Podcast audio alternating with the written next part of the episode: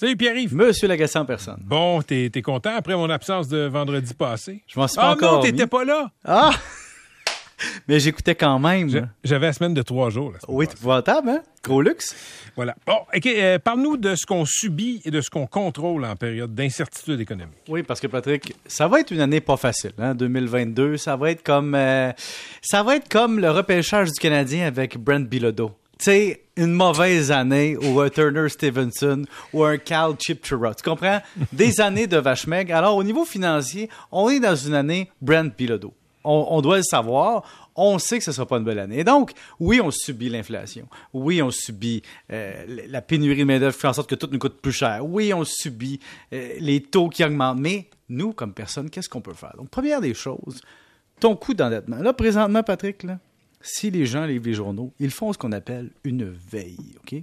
Veiller comme dans le sens que je veille sur mon fils quand il dort, mm. mais tu peux veiller aussi sur tes finances. Et là, il y a un gouverneur de la Fed aux États-Unis qui dit Écoutez, là, nous, aux États-Unis, là, on dit ça de même, parenthèse, on va essayer d'augmenter les taux directeurs. On aimerait ça, en tout cas moi, comme gouverneur, mm.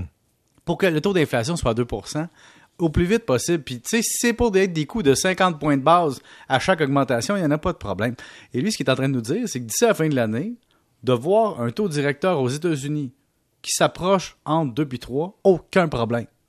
Mais ça, ça veut dire que si au Canada, on écoute ce qui se dit aux États-Unis, puis on comprend ce qu'on est des Canadiens, c'est-à-dire des suiveux. Tu sais, les Américains, c'est comme notre Peter Stachny. Nous autres, on est Marianne Wanton, hein, pour les références MCG. On suit. Et donc, nous, au Canada, on devrait suivre, suivre soit à rebours ou un peu après, peu importe.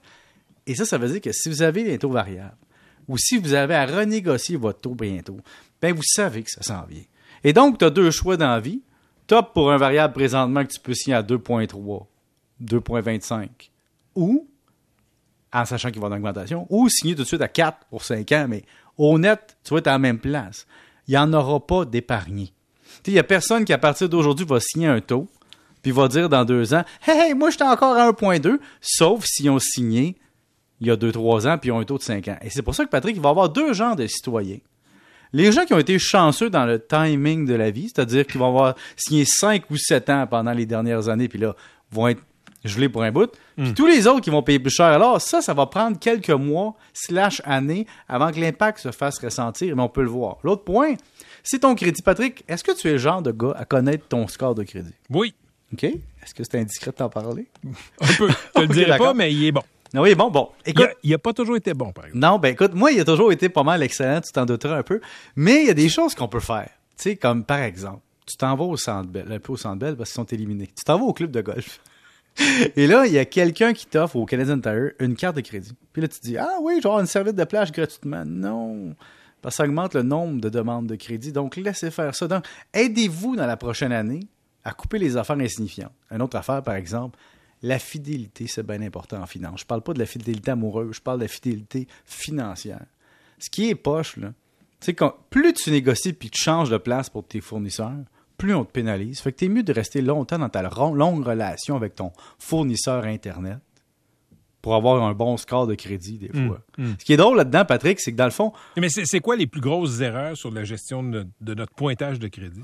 Un, euh, justement, de l'infidélité. Tu passes de Belle à Vidéotron à Cogeco, tu te promènes, tu t'en vas dans, à Banque nationale, à Desjardins, à Banque de Montréal. Ça, ça, là, les agences de crédit vont te le noter. Ben, ils vont te dire, regarde, t'es une espèce de, volage financier, t'as pas de stabilité, ça nous inquiète, on baisse ton score. Mais même si tu as payé ce que tu leur devais, le rubis sur l'ongle. Bon, ça, c'est un autre critère. Cela aussi est important, de payer rubis sur l'ongle. Tu as raison, ça aussi, ça fait partie des bons critères.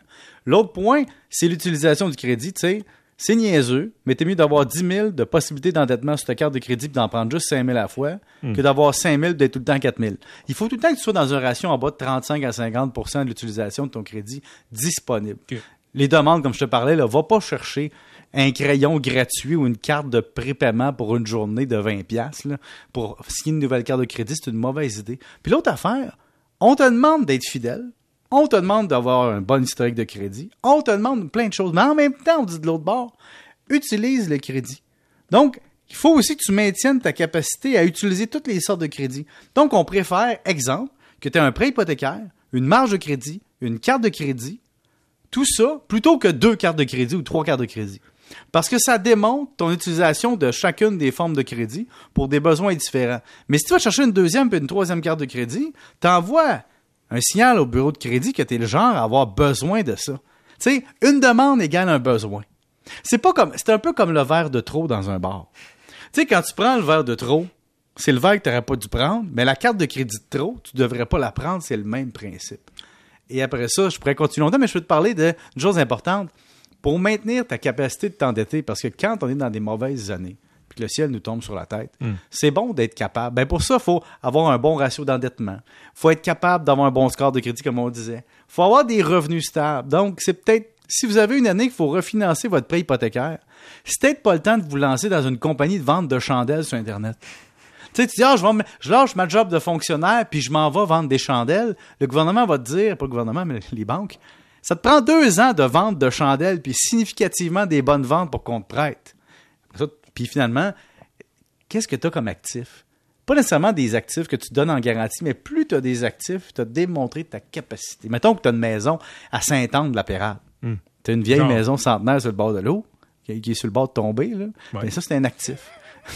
Merci. euh, beau, Je sais pas, je l'ai jamais vu. beau jardin, par exemple. Oui, beau jardin.